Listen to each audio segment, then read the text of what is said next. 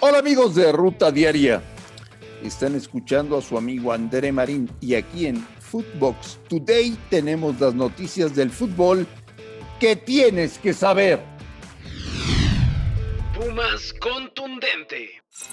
En el cierre de la primera jornada del fútbol mexicano, los auriazules se impusieron de una forma contundente a los Diablos del Toluca en un marcador final de 5 por 0 en el Estadio Olímpico Universitario.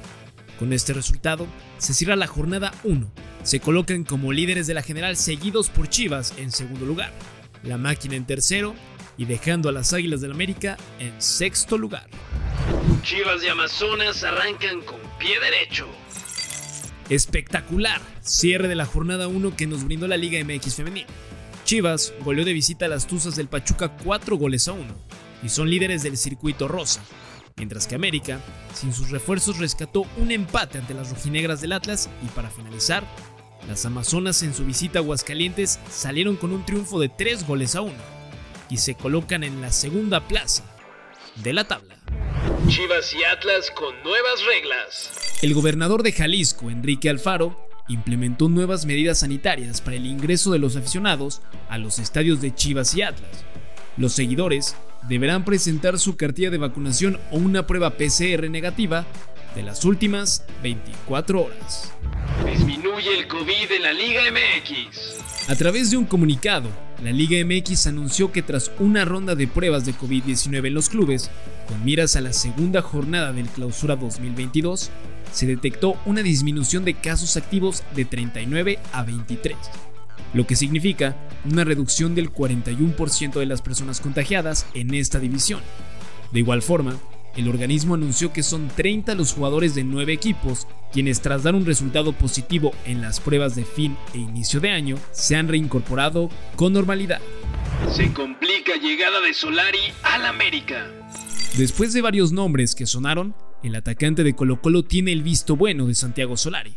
Razón por la cual desde Coapa ya se realizó el primer movimiento, contactar al futbolista y conocer sus deseos. El Colo Colo no quiere vender a Pablo Solari al América, y la oferta recibida por las Águilas no parece ser suficiente para los salvos, y el equipo azteca deberá subir la oferta si quiere hacerse con los servicios del delantero. Escucha al técnico Daniel Morón, mismo que reconoce la oferta del Club Azul Crema. Sí, hemos recibido una propuesta de, la América de México, una propuesta la cual pensamos que es insuficiente el club hace muy poco tiempo acaba de hacer una inversión importante para comprar eh, el pase de Pablo. Esperamos de que Pablo pueda estar eh, con nosotros eh, por lo menos un espacio de tiempo, jugar en una Copa Libertadores, poder estar un tiempo más. De esa manera a lo mejor tenemos claro de que su valor va también a aumentar mucho más teniendo digamos un espacio más de tiempo con nosotros. Ferran Torres puede ser inscrito. La renovación de Samuel Umtiti ha permitido que se libere la suficiente masa salarial para que el valenciano ya pueda ser inscrito de manera inmediata con el Fútbol Club Barcelona. De esta manera, el club culé cumple uno de los objetivos prioritarios que se había fijado para este mercado invernal. Además de que la prueba de Ferran Torres junto con la de Pedri han salido negativas a COVID, cuestión que les ha permitido viajar a Riyadh para poder jugar la semifinal de la Supercopa ante el Real Madrid. Chiesa se pierde el resto de la temporada. Federico Chiesa, extremo de la Juventus y de la selección italiana, se tendrá que operar tras sufrir la rotura del ligamento cruzado anterior en la rodilla izquierda, temiéndose que se pierda la repesca mundialista en marzo. Federico se lesionó en la victoria 3 a 4 de la Juventus ante la Roma en la Liga Italiana el pasado domingo. El club informó que el lunes Chiesa sintió un golpe en su rodilla izquierda y fue sometido a pruebas que confirmaron la lesión en el ligamento.